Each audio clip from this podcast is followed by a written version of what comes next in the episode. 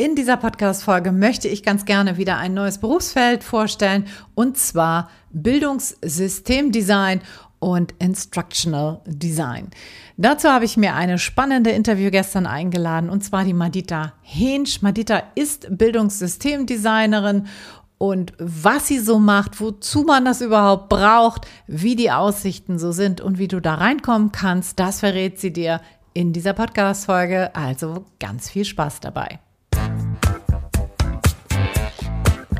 Herzlich willkommen zum Montags gerne aufstehen Podcast, dein Podcast für einen Job, der dein Leben bereichert.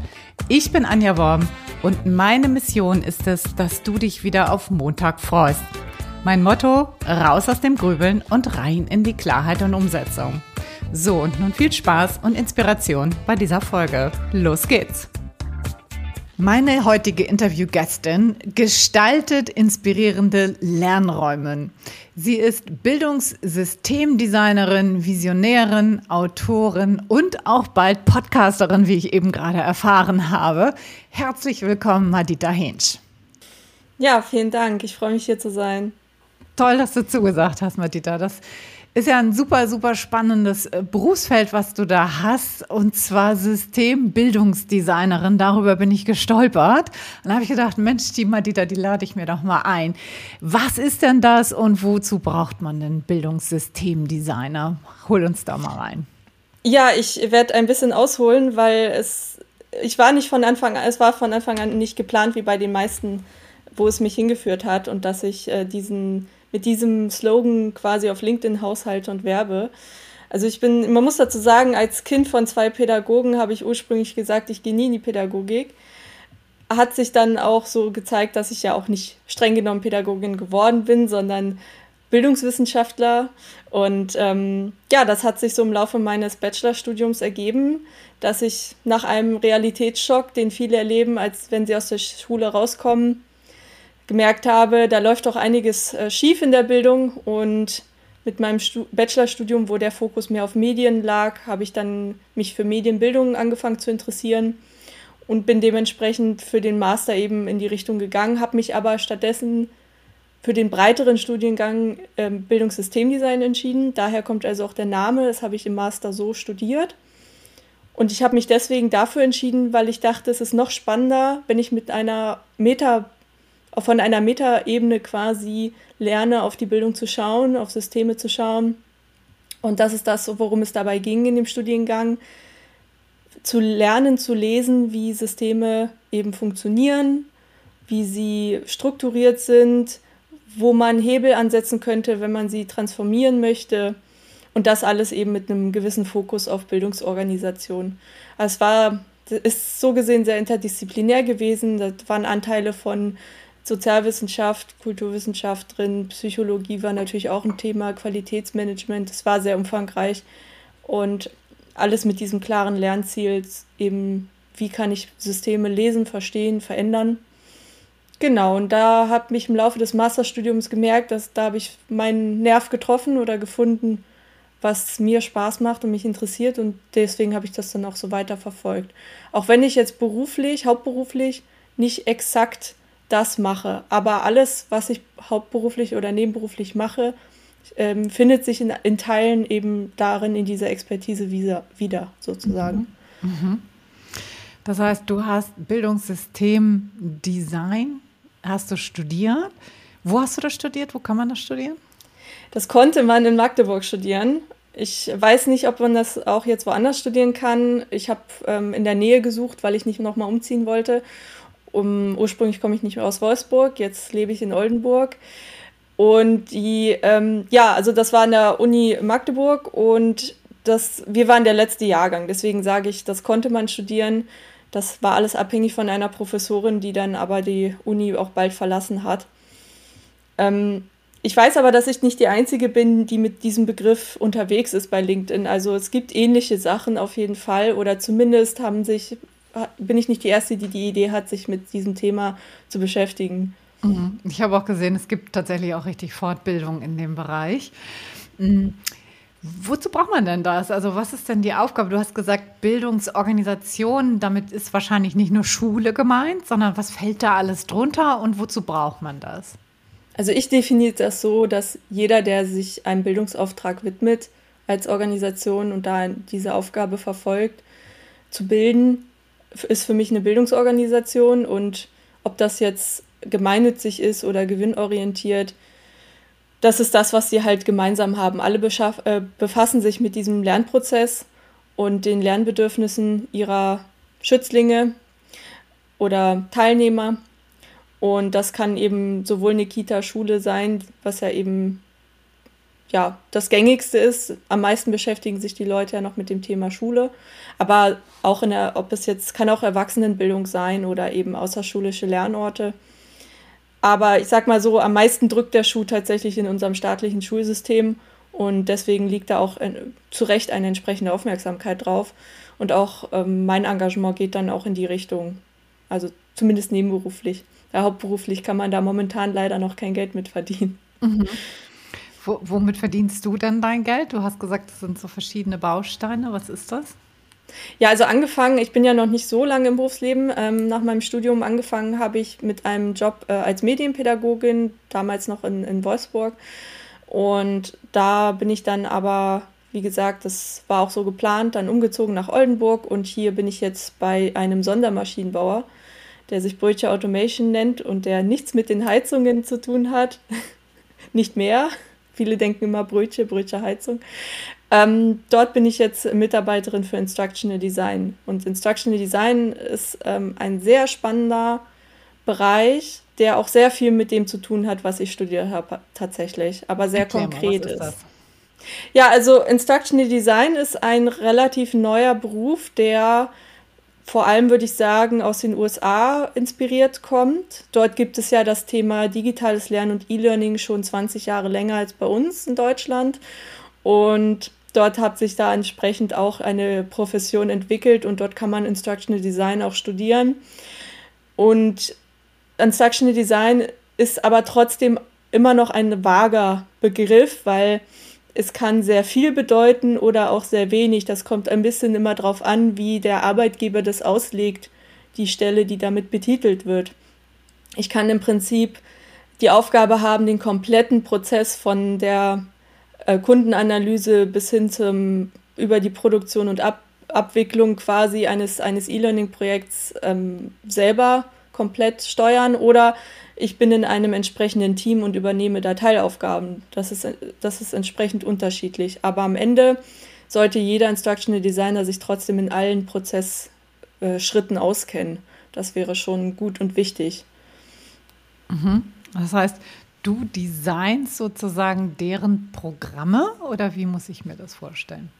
Am Ende ist das Ziel tatsächlich konkrete Trainingsangebote zu haben oder Lernangebote. Also das heißt, ähm, ob das jetzt am Ende ein E-Learning ist, ein Webinar, eine Präsenzschulung oder eine Mischung aus verschiedenen, das ist, das ist tatsächlich offen. Das hängt ja immer von dem Lernbedürfnis ab und den Lernzielen und den vorhandenen Ressourcen. Aber am Ende geht es darum, eben ein Lernangebot zu schaffen. Und ein bisschen mit der Philosophie und Haltung, mit der ich äh, an Lernen rangehe, nenne ich das dann auch gerne Lernraumdesign, weil ich diese Mehrdimension Mehrdimensionalität gerne betonen möchte, weil Lernen eben ähm, von allen möglichen Faktoren ja beeinflusst wird. Also das fängt bei der Wandfarbe an, in dem Raum, in dem ich mich befinde und geht halt dann bis hin in die Art, wie der Inhalt, der Lerninhalt aufbereitet und präsentiert wird oder ich mag auch das Wort vermitteln nicht mehr äh, so gerne, weil letztendlich ist das auch eine Haltung, die dazugehört. Für mich ist, dass man eben mit Wissen so nicht vermitteln kann, sondern dass man nur Lernangebote machen kann. Und ähm, ich kann natürlich als Lernbegleiter, Dozent, Trainer, wie auch immer man sich damit wohlfühlt, sich zu nennen, zwar äh, den Lernprozess beeinflussen, aber die, das Lernen selber findet ja immer nur bei der Person selbst statt. Und deswegen bin ich der Meinung, man kann nicht vermitteln. Deswegen wollte ich den Begriff gerade nicht verwenden, aber genau. Ja, verstehe ich. Woraus besteht dann jetzt so deine typische Arbeitswoche, wenn du die mal beschreiben würdest? Was, was machst du denn da? Also das ist ja noch nicht so richtig greifbar, ne? Mhm. Ja, also wenn wir jetzt uns äh, auf, das, auf das Instructional Design konzentrieren, dann ähm, mache ich tatsächlich bei, bei Brötchen ähm, eben alle möglichen dieser Prozessschritte und äh, überwache die auch entsprechend. Das heißt, mm, also es gibt bei uns da zwei Bereiche. Das eine ist der äh, Bereich der Kundentrainings, weil also als Sondermaschinenbauer eben trainieren wir unsere Kunden, dass sie wissen, wie sie äh, die, unsere Maschinen bedienen und warten können und so weiter. Und dann natürlich nach innen gerichtet alle möglichen Themen. Ähm, also nicht nur das Thema Maschinentraining, sondern natürlich auch Personalentwicklung im Allgemeinen. Und im Prinzip könnte man jetzt sagen, es fängt immer alles mit einem Lernbedarf an, dieser Prozess. Der kann jetzt entweder von mir entdeckt werden tatsächlich oder auch an mich herangetragen werden. Und dann guckt man sich eben an, okay, worum geht es jetzt hier und können wir diesen Bedarf auch mit einem Training beantworten? Weil das ist tatsächlich eine Frage, die, glaube ich, viele manchmal vergessen zu stellen bin ich jetzt überhaupt die richtige Ansprechpartnerin oder haben wir hier ein ganz anderes Problem mhm. Ähm, und bräuchte das eine ganz andere Maßnahme. Aber wenn es sich äh, um, darum handelt, dass ein Training helfen kann ähm, oder eine eben Schulungsmaßnahme, dann ähm, geht es damit weiter, das zu definieren und zu sagen, okay, wen möchten wir schulen, mit welchen Inhalten, was sind die Lernziele. Also da wird, muss entsprechend analysiert werden. Und dann kommt es ja bald schon in die äh, Planung, Konzeptionierung, Umsetzung und bei diesen Schritten äh, sage ich immer gerne, der Inhalt gibt die Form vor. Also wenn ich dann weiß, was an wen, ähm, ja, also welche Inhalte an wen gehen sollen, dann kann ich auch gucken, welche Formate da passen, ähm, welcher Umfang von dem Training, welche Struktur. Das muss ich äh, quasi alles zusammengestalten und, und planen. Und dann ähm, ist es bei mir auch tatsächlich so, ich bin ähm, zugegebenerweise, und das weiß äh, mein Arbeitgeber auch, weil ich das immer wieder betone, ich bin natürlich keine gelernte Designdesignerin. also das heißt, ich äh, bin sehr gut im Konzeptionieren und Inhalte recherchieren und aufbereiten und so weiter, aber ich habe noch nicht so viel Übung mit dem, mit dem Gestalterischen am, am Design-Tool sozusagen. Aber auch das, äh, da bin ich jetzt fleißig am Lernen und Erfahrungen sammeln. Auch das gehört zu meinen Aufgaben dazu. Und ja, am Ende steht dann eben ein fertiges Training, momentan hauptsächlich digitalisierte E-Learnings. Und das wird natürlich dann auch nochmal mit dem Vier-Augen-Prinzip von Experten und so weiter auch nochmal in einem Feedback-Prozess evaluiert. Und dann haben wir am Ende ein Trainingsangebot. Mhm. Spannend. Und es kann natürlich auch passieren, wenn wir auf die Personalentwicklung gucken, dass äh, im Zweifelsfall ich natürlich auch sonst nicht selber die Produzierende bin, dass ich auch äh, einen Experten im Hause vielleicht auch dabei begleite oder dass wir auch sagen, wir kaufen das jetzt ähm, tatsächlich ein. Mhm. Ja. Und du bist direkt angegliedert an der Personalentwicklung oder wie muss ich mir das vorstellen? Also ich sitze tatsächlich gerade in der Academy, aber arbeite mit der Personalentwicklung zusammen. Also die Academy war, ist halt speziell für die Kundentrainings da und es hat sich so ergeben, dass als wir in dieses Projekt Digitales Lernen eingestiegen sind, dass wir das an die Personalentwicklung angebunden haben. Mhm. Okay. Was ist denn cool an deiner Arbeit? Was findest du dann toll? Also ich glaube, man hat schon gemerkt, es ist extrem vielfältig und komplex. Und da ich ein vielseitiger Mensch bin, ist das genau mein Ding. Also wer jetzt Freude an sehr dezidierten Aufgaben hat, sowas wie klassisches Anträge ausfüllen und Excel-Tabellen bespielen und ich habe so meine ganz festen Aufgaben, für den wäre es eher nicht was, ähm, sondern das ist tatsächlich ein Job für Menschen, die eben selber sich als vielseitig einschätzen mit ähm, verschiedenen Talenten. Es erfordert eine Kreativität, äh, soziale Intelligenz, weil ich mich eben auch ähm, ja, in meine Lernenden hineinversetzen muss und was sie jetzt brauchen. Und Kreativität in dem Sinne, dass man eben auch gewillt ist, nicht immer dieselben Schem Schemata und, und, und Formate abzuspielen, sondern auch eben sich da immer wieder inspirieren zu lassen und neue Wege zu finden. Und das, das ist halt das Schöne daran, weil ich selber auch extrem gerne lerne, kann ich das eben hier in diesem Beruf auch machen. Ich kann mich laufend weiterentwickeln oder das ist auch wichtig, das sollte man auf jeden Fall in dem Beruf um eben da äh, auf dem Laufenden zu bleiben, weil jetzt gerade passiert extrem viel in der Forschung und Wissenschaft zum Thema Lernen. Ähm, dank der Durchbrüche in der Neurowissenschaft haben wir ja ents entsprechende Fortschritte gemacht und können das Lernen jetzt viel besser verstehen und durchblicken. Das gepaart mit den sozialen Entwicklungen zur Individualisierung und so weiter und so fort ist das eben sehr spannend alles gerade. Jetzt ähm, fangen die Unternehmen auch immer mehr an zu verstehen, das miteinander zu verknüpfen. Innovation, Produktivität, Erfolg hängt eben an einer gesunden Lernkultur, immer mehr Unternehmen sind da gerade auch in Deutschland jetzt gewillt, da auch immer mehr rein zu investieren und da eröffnen sich gerade auch sehr viele Türen. Das ist eben auch schön. Und wenn man eben in so einem Job ist und eine entsprechende Haltung hat, dann ähm, lebt man eben auch durch das Netzwerk, auch über LinkedIn zum einen. Ich habe aber auch dann das Vergnügen, dass wir hier über unsere Unternehmensverbände da auch in Austausch stehen mit, mit anderen äh, Kollegen in anderen Unternehmen, die denselben Job machen wie ich oder ähnliche Jobs. Das macht halt auch unheimlich Spaß. Toll. Mhm. Und da was, wenn du sagst, dieselben Jobs oder ähnliche Jobs, worunter subsumieren die das? Also du hast es ja Bildungssystemdesign genannt, worunter würde das bei denen fallen? Wie, wie beschreiben Genau, also entweder sind, nennen sie sich auch Instructional Designer, es gibt aber auch äh, den Begriff E-Learning-Autor oder E-Learning-Projektmanagement. Ähm, ich bin ja nicht nur allein, also ich fokussiere mich nicht allein auf E-Learning, auch wenn es gerade für mich ein Thema und ein Schwerpunkt ist. Aber da, das gibt es halt auch. Also wenn man sich wirklich ganz äh, auf das konzentriert, auf das Erstellen von E-Learning-Produkten oder eben, dann ist es E-Learning-Autor oder E-Learning-Projektmanager. Es gibt auch den Begriff Bildungsmanagement und ich habe auch schon Chief Learning Officer gehört wo man eben dann noch dieses, diesen Aspekt der Personalentwicklung ganz stark betrachtet und da geht es dann um, um Unternehmensstrategien, Entwicklung. Ja, aber auch ganz klassisch kann man das auch immer noch Personalentwicklung nennen, wenn man sich jetzt ähm, inhaltlich in dem Bereich bewegt. Im Prinzip ist das, was alle Berufe miteinander verbindet und was auch der Kern von dem ist, was ich ja in meinem Studium gelernt habe, ist zu verstehen, wie lernt der Mensch und was braucht er, damit er erfolgreich lernen kann und sich entwickeln kann. Und dann schaffe ich dafür die entsprechenden Rahmenbedingungen. Mhm. Ja. Was ist denn herausfordernd daran? Was würdest du sagen? Was, was ist vielleicht nicht so cool?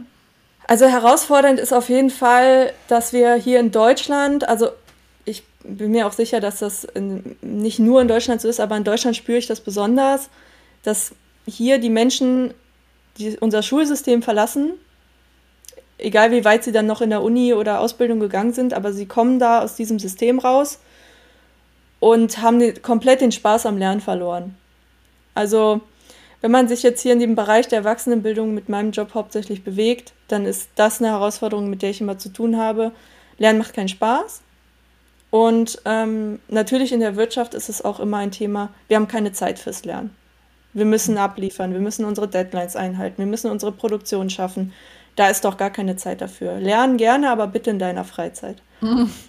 Ähm, also das eine ist halt eben dieses, diese, dieses Spaß am Lernen zurückzugewinnen bei meinen äh, Teilnehmenden und das andere ist eben dieses, das, die Unternehmen oder das Unternehmen davon zu überzeugen, dass Raum für Lernen und Zeit für Lernen gegeben werden muss. Ja. Und dass das Sinn macht. Ja, ja, das kann ich mir sehr, sehr gut vorstellen. Das, also ich komme ja auch aus dem Bildungsbereich und ich weiß sehr wohl, wie das ist in den Unternehmen. Alle wollen sie es und dann letztendlich fällt es ganz häufig hinten rüber, weil der Alltag einfach, der Berufsalltag dazwischen funkt und dann plötzlich alles andere wieder wichtiger wird und das Lernen so ein bisschen nach hinten geschoben wird. Das ist sehr schade, aber mhm. ich kenne das auch sehr gut aus meinem alten Bereich. Ja. Ähm, was glaubst du denn, welche Eigenschaften braucht man, um diesen Job gut ausfüllen zu können? Also man sollte mh, mm, ja, ein paar soziale Fähigkeiten mitbringen, weil es eben das Lernen geht immer darum, demjenigen zu helfen, der lernen möchte oder der ein Lernangebot braucht und nicht von das von dem, von dem man selber überzeugt ist, ähm, rüberbringen zu wollen und jemanden quasi aufdrängen zu wollen, dieses Wissen oder wie auch immer, sondern man, man macht das lernerzentriert. Und deswegen sind entsprechende soziale Fähigkeiten, angefangen bei Empathie, aber auch bei aktivem Zuhören und so weiter, wichtig. Dann ist es wichtig, dass man, ähm, also ich finde nicht, dass man Pädagogik studiert haben muss, aber man sollte entsprechend sich weiterbilden. Da, da kann man auch einfach ein paar schöne Bücher mal gelesen haben oder eben bei LinkedIn sich mal mit den Experten dazu austauschen. Das reicht auch von mir aus vollkommen, da braucht es kein Zertifikat. Aber man sollte verstehen, wie Lernen funktioniert. Und ähm, eben dann auch und dann auch ein bisschen sich weiterbilden in diese Richtung von welche Methoden, welche Formaten unterstützen die entsprechenden Lernbedürfnisse. Das ist halt wichtig. Und da muss man sich vor allem immer auf dem Laufenden halten, weil gerade, also wer jetzt Lernen nicht mehr digital mitdenkt, der, der sollte da auch, glaube ich, gar nicht, äh, gar nicht rangehen an das Thema, weil ähm, es ist ja eine Bereicherung. Ne? Also das muss man schon sagen, diese digitalen, für mich sind das digitale Lernräume, die sich da unsere analogen Lernräume erweitern. Und da sollte man auf jeden Fall auf dem Laufenden bleiben und mitschauen, was da sich Neues entwickelt. Und auch das Thema KI wird dann jetzt auch langsam interessant. Das kann eben Lernprozesse entsprechend bereichern. Also da sollte man, also man sollte dann da neugierig bleiben, kreativ sein, offen für diese Entwicklungen und eben lernerzentriert, das heißt eben auch soziale Fähigkeiten mhm. mitbringen. Und dann halt natürlich ein Interesse an, dem, an der ganzen Geschichte. Das ist ja auch der Kern des Lernens. Ist das, es muss mich interessieren. Ja. Und du hast mir auch erzählt, wie interdisziplinär das Ganze auch ist, ne? Genau. Ähm, was, was sind das so verschiedene Disziplinen? Was würdest du sagen? Was, was spielt da noch mit rein? Also Psychologie. Mhm. Ähm, also beim Thema Lernen geht es um Psychologie, es geht um so gewissen Maße Sozialwissenschaft, weil man eben auch verstehen muss, wie ein Mensch durch die Gesellschaft geprägt wird. Es hat was mit Kulturwissenschaft zu tun, weil Kultur wirkt auf das Mindset von Menschen und das Mindset ist ja auch ein Faktor, der in das Lernen reinspielt. Und ähm, ja, also wie gesagt, pädagogisch, bildungswissenschaftlich angehaucht, aber eben nicht so streng didaktisch gedacht, sondern wirklich so in die Richtung von, ich habe ein Grundverständnis für den Lernprozess und ich kenne äh, mich mit Lernmethoden aus. Ja, das sind so. Mhm. Also wenn man. Digitalen Medien wahrscheinlich ja auch, ne? Das ja, genau. Also Medien, ja. Ähm, zumindest sollte man, also es kommt natürlich darauf an, wenn man jetzt selber sagt, ich äh, möchte auf jeden Fall auch mediengestalterisch tätig sein, dann muss man sich natürlich auch in, in Mediengestaltung und so weiter auskennen. Das ist aber etwas, was man im Praktischen vor allem lernt, einfach ausprobieren, machen, ähm, selber eben mal sich entsprechend mit diesen Tools beschäftigen, einfach mal Sachen erstellen und gucken, was dabei rauskommt, sich Feedback einholen in der Community und da entsprechend da sich weiterentwickeln. Man kann aber auch natürlich für sich entscheiden, wenn man sagt, ich habe nicht so den Hang dazu zu diesem zu der Medienproduktion, dass man auch sagen kann, da mache ich meine Abgrenzung und ich bin eher die, die konzeptioniert und plant und, und die Mediengestaltung überlasse ich anderen. Da kann man ja entsprechend äh, in Teams auch zusammenarbeiten. Mm, ja, absolut. Und ich finde, wie du schon sagst, so wenn man so ein bisschen offen und lernbereit und neugierig ist, so dann ist das immer alles kein Hexenwerk. So, ne? Ich finde, also ich mache ja auch viele Sachen selber, habe mich in viele Sachen eingearbeitet. Also jetzt, wir nehmen hier gerade auf mit Riverside, so hatten gerade so ein bisschen Struggle am Anfang mit dem, mit dem Micro. So, das ist alles irgendwie machbar, ne? Und so stelle ich mir das irgendwie auch da vor, ne? Dass man ja. sich in viele Sachen einfach reinarbeiten. Viele Sachen sind ja auch intuitiv und ja. Da sollte man auch äh, offen für Fehler, also dass man Fehler machen darf also Perfektionismus ist hier nicht so gut angelegt. Da, ähm, dann, dann geh lieber ins Marketing oder so, wenn, wenn Perfektionismus deine Stärke ist, sehr gerne. Aber im Lernen hat ist Perfektionismus eher hinderlich, weil Lernen lebt ja auch davon, dass man Fehler macht, tatsächlich. Ja. Ne? Und deswegen ähm, auch beim Mediengestalterischen kann er dann zu einer Hürde werden, wenn du dadurch nicht mehr fertig wirst mit deinen Produkten. das, ist, das ist so ein bisschen, dann sei lieber mutig, ähm, mit dem rauszugehen und zu starten, was du jetzt auf deinem Fähigkeitenlevel kannst. Und sei selbstbewusst, dass du weißt, dass das mit der Zeit wächst und ähm, die Qualität entsprechend dann auch nach oben geht. Für den Lernenden ist es erstmal nämlich nicht so wichtig, wie toll animiert ähm, dein, dein Produkt ist für den ist es viel wichtiger, dass du auf ihn eingegangen bist. Und das ist auch etwas, was ich aus der Community gelernt habe. Übrigens, schönen Gruß raus an äh, die Community, weil das ist auch ganz toll in meinem Beruf. Man kann sich super vernetzen mit anderen, die in diesem, in diesem Bereich tätig sind. Ich habe ähm, da vor allem so eine Community, ich, ich sage auch gerne mal den Namen Tim Slade ja. aus den USA. Der hat dort, er hat einen YouTube-Kanal und der hat eine kostenlose Community zur Verfügung gestellt, wo man sich weltweit mit Instructional Designern austauschen kann. Kann man verlinken, ist, ne? Gerne. Das mhm. ist spannend, ja. Und da, äh, das ist, davon lebt es, ne? Also, dass man, er selber erzählt nämlich, er ist schon viel länger in dieser, in dieser Branche und er selber hat, sagt auch, also, wenn man sieht, mit was er angefangen hat, dann lacht man heute darüber, sozusagen, wie seine Anfänge der Produkte ausgesehen haben, ja. Mhm. Ja, und man ist ja auch nie fertig. Ne? Also ja. ähm, ich habe ja auch einen Kursbereich in meiner Traumjobschmiede, wo, wo, es eben um Neuorientierung auch geht und so. Das ist nie fertig. Ne? Das ist ja verrückt zu glauben, so okay, jetzt Haken dran, jetzt steht das drei Jahre. Das ist ja völlig absurd. Ne? Allein was KI schon im letzten Dreivierteljahr gemacht hat, so das, ne? Ja. Was ich noch ein schöner ähm, Hinweis fand, ich habe ja, also es gibt zwei Autoren, die ich empfehlen würde, wenn jemand sich für das Thema interessiert. Das eine, der eine ist äh, Nick Shackleton Jones, der das Buch ähm, How to Learn. Mal gucken. Nein, ja, How People Learn. Nick mhm. Shackleton Jones, How People Learn geschrieben hat. Dieses Buch erklärt hervorragend, wie Lernen funktioniert. Er bringt das ja schon auf den Punkt mit ansprechenden Praxisbeispielen. Und er hat mir auch beigebracht, es gibt, also entweder ist es meine Aufgabe, Lernen zu initiieren, indem ich mit Storytelling oder etwas ähnlichem eine Begeisterung und eine Relevanz erzeuge. Oder wenn, die ist schon vorhanden und dann ist es meine Aufgabe, Ressourcen zur Verfügung zu stellen. Das ist, das ist ein wichtiger Unterschied. Das hat für mich sehr, eine, eine sehr große Erkenntnis gebracht in dem, was ich tue. Und das andere, was ich empfehlen kann, ist von Jan Völsing und Anja Schmitz New Work braucht New Learning.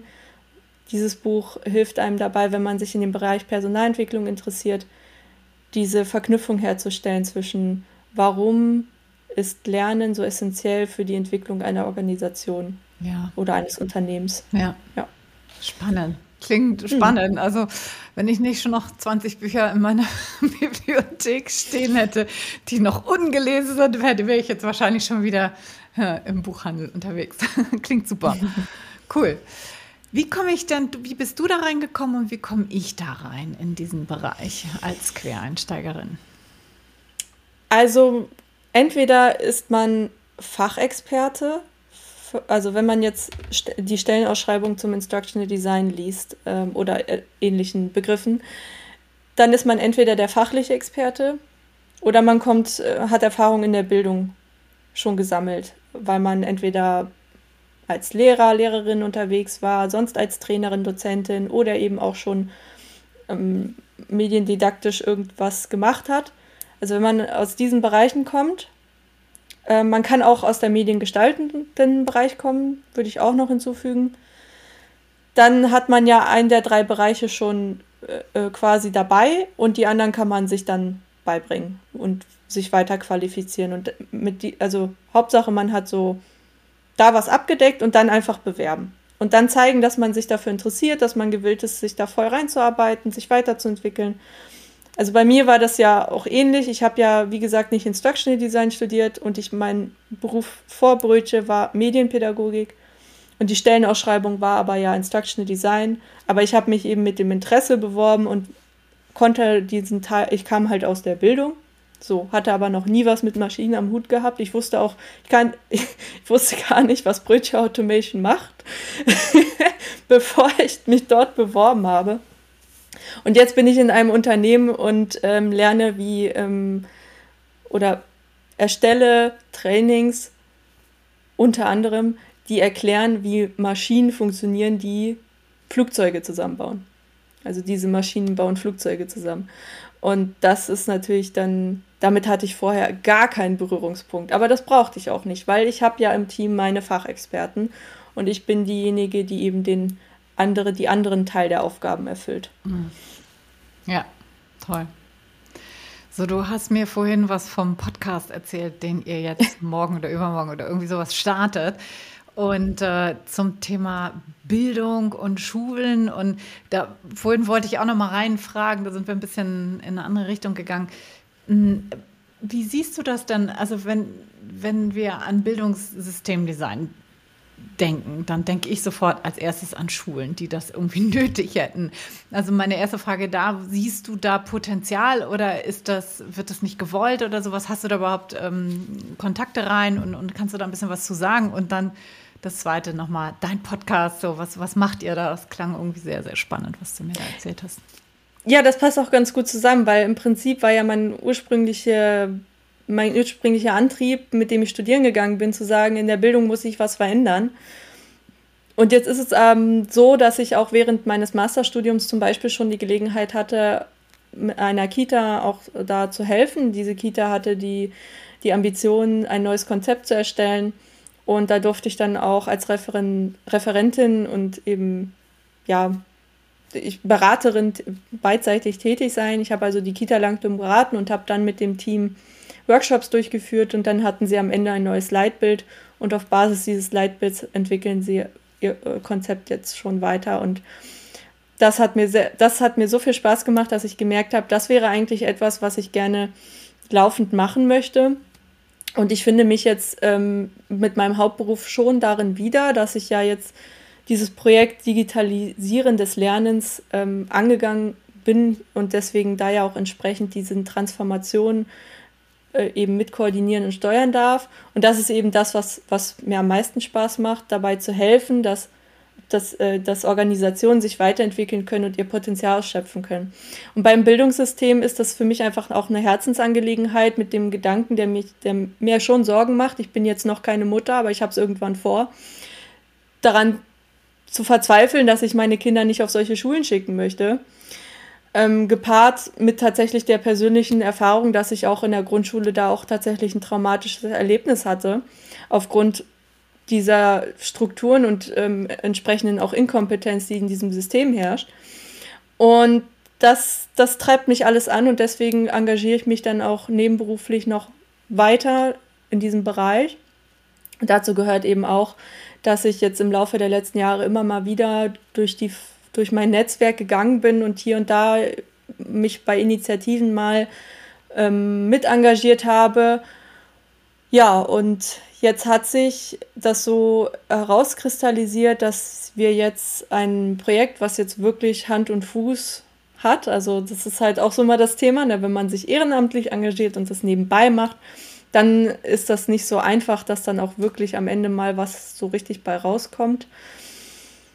Genau. Ähm, dieses Projekt ist eben, dass wir jetzt einen Podcast starten, der jetzt am ich weiß nicht, wann deine Folge ausgestrahlt wird, aber unsere, erst, unsere erste Folge wird jetzt am Freitag ähm, kommen. Also am, was ist das, der 27.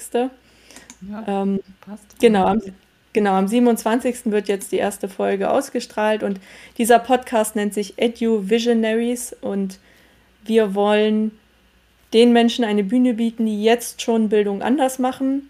Kita, Schule, außerschulische Bereiche, jeder, der eben zeigt, dass wir nicht auf die Politik warten müssen, sondern jetzt schon alles zur Verfügung haben, um Bildung anders zu machen. Und weil ich bin es leid, tatsächlich, ich bin es leid geworden, im, in meinem Netzwerk diese Ausreden, ich, ich möchte es jetzt mal provokativ so formulieren, Ausreden zu hören, warum wir das jetzt nicht anders machen können. Doch, wir können es. Ein Beispiel ist, dass abgesehen von Bayern, das habe ich inzwischen auch gelernt, in den anderen Bundesländern nirgendwo geschrieben steht, dass der Unterricht um 8 anfangen muss und dass die Stunden 45 Minuten dauern müssen. Das ist nicht Gesetz, das ist eine Empfehlung, aber kein Gesetz. Das heißt, die Schulen müssen es so nicht machen. So, nur ein Beispiel. Und davon gibt es ganz viele. Ähm, sonst könnten ja diese Modellschulen nicht existieren. Sonst wären sie ja rechtswidrig, weil sie es anders machen. Aber es geht ja, es geht anders. Und das ist auch das, was mich frustriert in dem Sinne. Deswegen, ähm, ich würde gerne am liebsten von Schule zu Schule, von Kita zu Kita gehen und würde eben das machen, was ich mit der einen Kita machen konnte während meines Masters. Ich würde gerne ihnen helfen, sich da weiterzuentwickeln und zu Bildungsorganisationen äh, werden, zu, zu lebendigen Lernräumen, zu Lernökosystemen da gibt es verschiedene Schlagworte, die diese Vision repräsentieren. Am Ende geht es mir auch nicht darum, meine Vision ihnen aufzudrücken, sondern ihnen dabei zu helfen, das für sich zu entdecken, diese Vision ähm, wahr werden zu lassen und, und eben ja, Gestalt, Gestalt äh, nehmen zu lassen. Und leider ist es aber so, dass gerade diese ähm, Bildungseinrichtungen, die ja staatlich sind, dafür keine Budgets haben. Also es gibt für die keine Budgets für Beratungen, es gibt keine Budgets, ähm, die, äh, um, um eben so eine Unterstützung reinzuholen. Sie haben gegebenenfalls gewisse Möglichkeiten, Budgets für Weiterbildungen zu beantragen. Und auch das ist nicht so einfach, weil es dann immer kollidiert mit, ähm, was auch die Unternehmen sagen, wir haben keine Zeit. Ähm, auch das ist dasselbe Problem, haben diese Institutionen auch. Ja, und das führt dazu, dass ich da momentan äh, das Gefühl habe, äh, mit Kieselstein gegen, gegen Burgmauern zu werfen. Ähm, ja, und deswegen wollen wir mit diesem Podcast jetzt diese Burgmauern einreißen und allen beweisen, anhand der vielen tollen Beispiele, die es da schon gibt.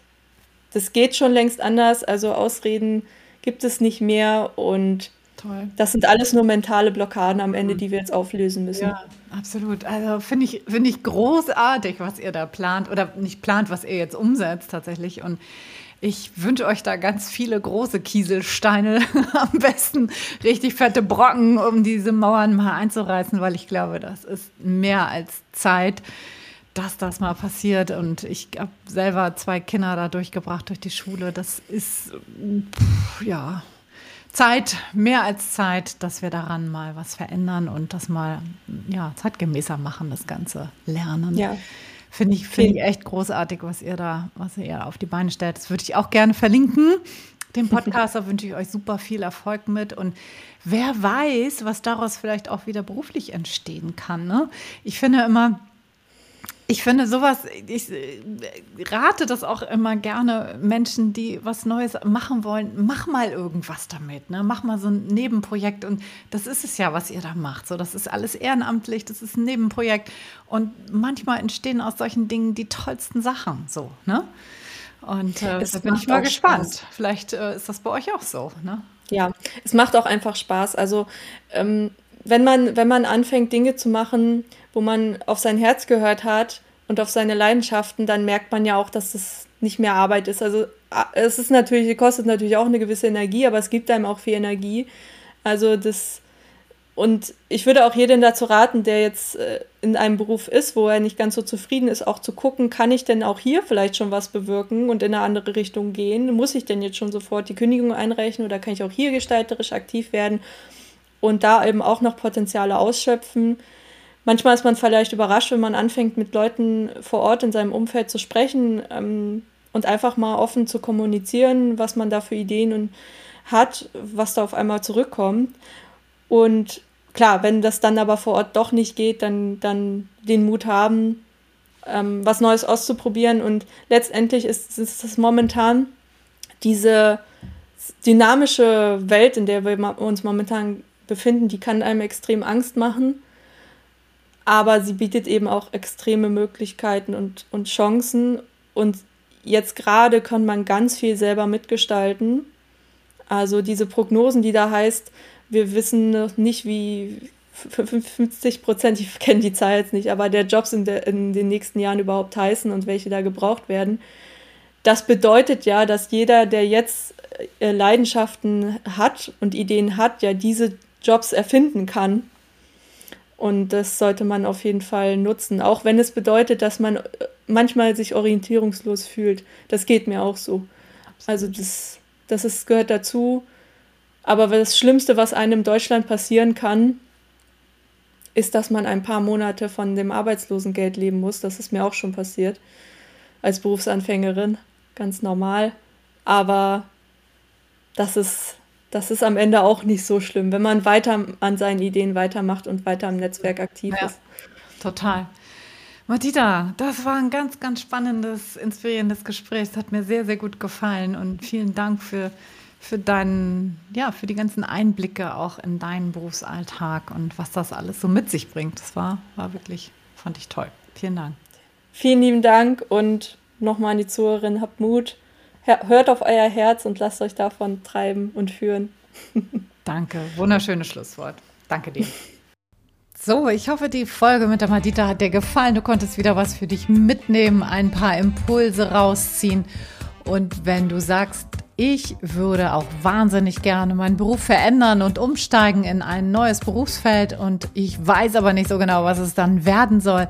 Dann mach sehr, sehr gern mit mir mal einen Termin für ein Strategiegespräch ab und wir schauen mal, ob und wie ich dir dabei helfen kann, zu deinem Traumjob zu kommen und vielleicht ist die Traumjobschmiede genau das Richtige für dich. Wir starten wieder Ende November, 30. November ist der Starttag und ich freue mich riesig, wenn du dich dafür interessierst und mal einen Termin mit mir ausmachst. In diesem Sinne wünsche ich dir noch einen ganz, ganz wundervollen Sonntag und morgen am Montag, falls du es am Sonntag noch hörst, am Montag wünsche ich dir einen guten Start in die Woche. Viel Freude im Job und bis nächsten Woche, nächste Woche Sonntag sage ich alles, alles Liebe. Ciao, ciao, deine Anja.